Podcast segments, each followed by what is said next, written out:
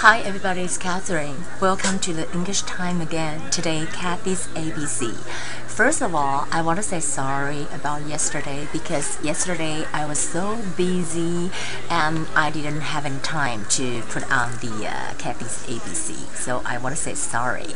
And secondly, I want to say, um, well, I want to ask for leave for tomorrow because tomorrow I have a day off. Me and my husband and my children, we're going to have a trip in Okinawa uh, because we're going to celebrate our anniversary, you know, marriage anniversary. Anyway, so I want to say, well, bye-bye, but I'll be back next Monday.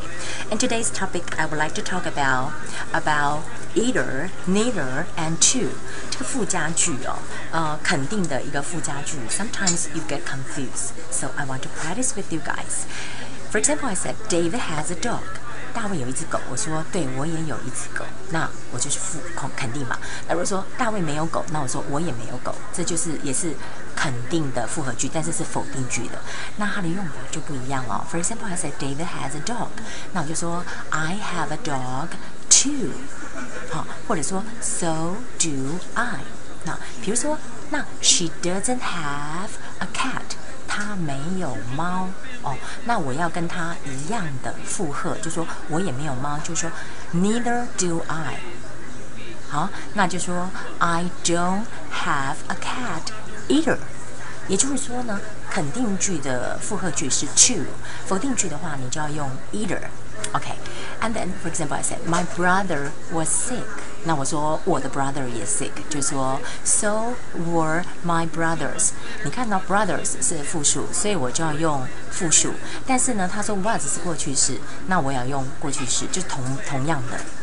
好，就说我我的兄弟啊，好生病了，这是过去式。那我要说我也是，可是虽然你是一个兄弟，所以你是 was，可是我是复数，所以我就要 were。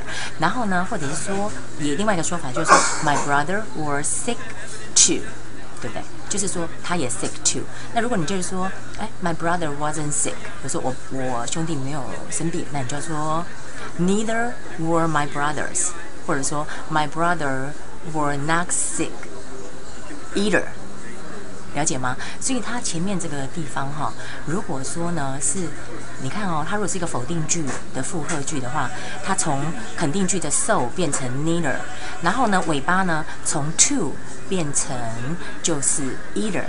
好，那我们再来看今天的 vocabulary。it is a little bit confusing, but we will go, go back there later. But I wanted to, you know, talk to you guys about some vocabulary. We know that the uh, the headline news for today is that the IMF chief resigns，就是 IMF chief 他不是咸猪手那个事情嘛，他就闪电请辞，而且即刻生效。那 resigns resign 就是辞职，是一个 verb，是一个动词。resignation resignation 是名词。I approve your resignation 就是 resignation 是辞职，这是一个名词。smoke 抽烟，哈。P 是豌豆，是 这种豆子，factories 工厂，factories 工厂。Okay, that would be the vocabulary for today. But I want to go over with you again about the sentence either, neither, too. For example, I said David has a dog. 这是一个肯定句，我附和他，所以我要用什么呢？我要用就是要用 too。跟 so，我就说 I have a dog too，或者我要说 So do I。那 she doesn't have a cat，这是一个否定句。那我要附和她，我就要说 Neither do I，或者是 I don't have a cat either。也就是说呢，so 变成 neither，然后 too 变成 either，了解吗？我们再来 practice 一次，即使是过去式的时候，你也要同样改成过去式哦。My brother was sick. 那我就要说 So were my brothers，因为是 brothers。那或者说，My brothers were sick too。那如果，for example, I said my brother was not sick，那我就要说，Neither were my brothers，或者说，My brothers were not sick either。Okay, it's a little bit confusing, but try to remember it and you will use it pretty often. Okay, have a nice day. Tomorrow, as I told you, I'm gonna have a trip in Okinawa and I'll be back on Monday.